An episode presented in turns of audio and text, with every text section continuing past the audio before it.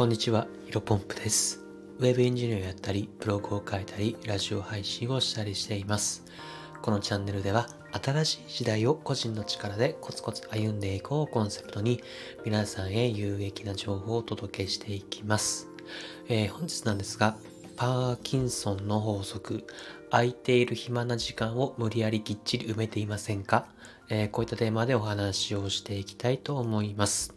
まあ、早速本題に入っていくんですが、まあ、パーキンソンの法則、この言葉をですね、聞いたことがある人っていうのはいらっしゃいますでしょうか？まあ、パーキンソンの法則とはですね、まあ、えっ、と、一言で言うと、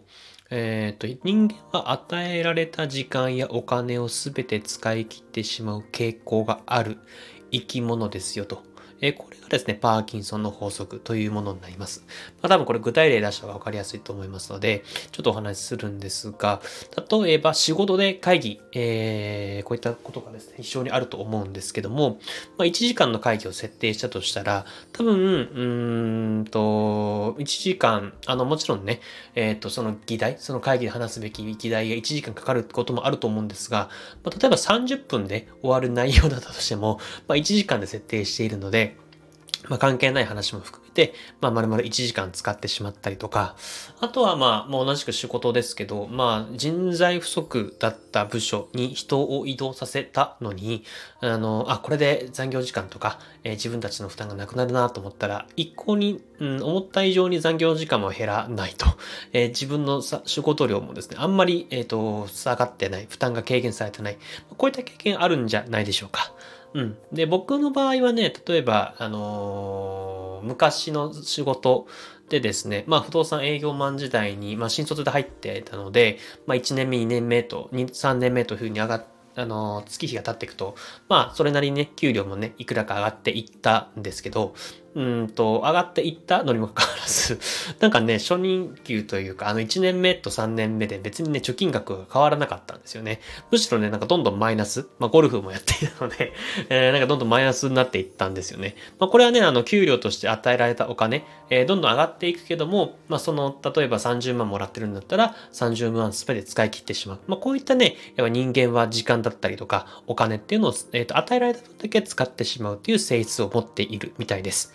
で、まあ今ではね、えっ、と、こういったパーキンソンの法則がどういったものかっていうのは僕、あのー学んだので、うん、人間はね、やっぱ無意識に隙間を埋めたがる生き物とね、自覚ができているので、えー意識的にね、自分の適切な時間配分だったりとか、お金の使い方っていうところはですね、非常に意識をして、えっ、と、生きているんですが、これね、ぼーっとしてね、過ごしたら非常に危険なんですよね。うん。で、特にまあ僕も含めてなんですけど、サラリーマンの方はね、意識しないと本当に危ないと思います。うん。あの、私もはね、あの、昔も今も、えー会社員ですけど、まあ基本的にはやっぱ週5勤務で毎日8時間働いている。まあこの放送を聞いている人もですね、結構かなり多くの割合でサラリーマンの方、えー会社に勤めてる方っていらっしゃると思うんです。で、ただね、それってでも、なんだろうな、どんなに仕事が早く終わったとしても、まあ、週5、毎日8時間が短縮されることはないですよね。例えば月曜日から金曜日まで仕事があって、まあ、木曜日の午前中にその1週間の仕事終わったから、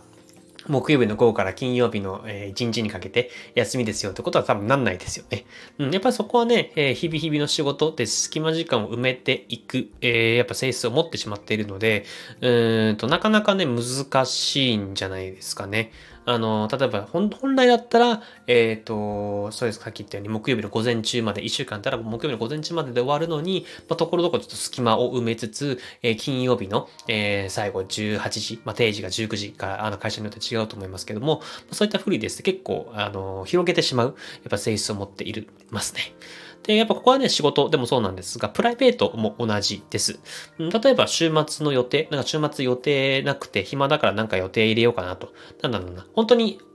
自分が楽しみな趣味とか、あの、だったらもちろんいいと思うんですけど、なんか、とりあえず、えー予定を出かけるとか、そういったことですね、えっ、と、埋めようと考えているませんかね。うん。やっぱり仕事終わりにいざ暇な時間ができたら、えー暇つぶしのために何をしようとか多分行動すると思うんですが、うーん、まあね、絶対 NG とは言えないんですけど、やっぱり大切な人生の時間を変なこと、まあ無駄なことに使ってしまうのはね、やっぱ避けたいんじゃないかなというふうに思っています。えーまあ、パーキンソンの法則っていうのはですね、非常に強力なものになりますので、なかなかね、最初は抜け出せないですね。うん。まあ、とさ、なんで、どうしたらいいのかっていうのとこ今回お話ししたいと思うんですが、まあ、効果的な対策はですね、えっ、ー、と、まあ、いろいろあると思うんですけど、僕なりには、まあ、仕事をタスクで分けて、それぞれの締め切りを設定し続けるうん、これがね、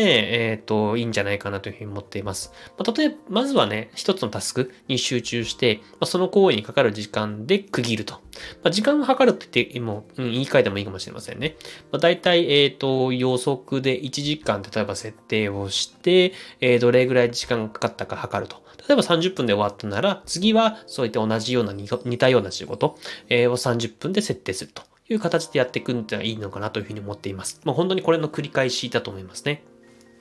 やっぱり人間はマルチタスク、えっ、ー、と、いくつかのタスクを同時進行でやるとですね、あの、やっぱり苦手な生き物なんですよね。どうしても集中力が分散をして、何にどれくらい時間かかっているのか分かりにくく、さっき言ったように、やっぱパーキンソンの法則の効果が作用しやすいです。ですので、えー、仕事を複雑化せず、できる限りシンプルに、そしてその一つの仕事を集中する際に、えー、自分で締め切りを設定、まあ、かかった時間を把握しつつ、同じ仕事、似たような仕事、えー、を次回やるときは、かかった時間をースに自分で締め切りを設定していく。これがね、一番ベストな方法なんじゃないかなっていうふうに思います。うん。あの、まあ、プライベートもね、やっぱり、あの、本当に自分に必要なのか、えー、これが、なんだろうな、惰性で、えっ、ー、と、なんか、そこまで求めていないのに、やる、なんか楽し、なんだろうな、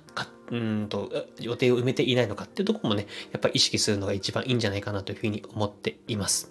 まあ、あの、やっぱりね、パーキンソンの法則っていうのは繰り返しになりますけど、非常に強い力が働きますが、まあさっき言った僕の、僕も実践してるんですよね。なんか自分で、えっ、ー、と、一つのタスクをシンプル化して、まあそれを締め切りを自分で設定し続ける。やっぱりこうすることによって、本当に自分が集中したい仕事に取り掛かれるし、えっ、ー、と、まあ空いた時間があったらね、もうそれはそれでのんびりする、えー、ぼーっと過ごすすっていうのもね、いいんじゃないかなというふうに思っています。僕の場合だったらね、ちょっと気分転換で散歩とか、あのー、読書とか、そういったふうにしておりますので、まあそうすると、なんだろうな、集中力もかなりまた向上していく。で、自分の知識も上がっていく。健康になっていくっていうとこもあると思いますので、うん、やっぱりね、人間ね、えー、やり、できること、やれることっていうのは限られていますので、まあ、ここ無理に、えっ、ー、と、自分の空いてる時間を埋めずにですね、できることをまずは集中してやっていく。で、空いてる時間は、えー、余暇に楽しむというふうにね、やっていった方がいいんじゃないかなというふうに思っています。で、パーキンソンの法則を知ってからですね、僕の人生豊かになったのは間違いありません。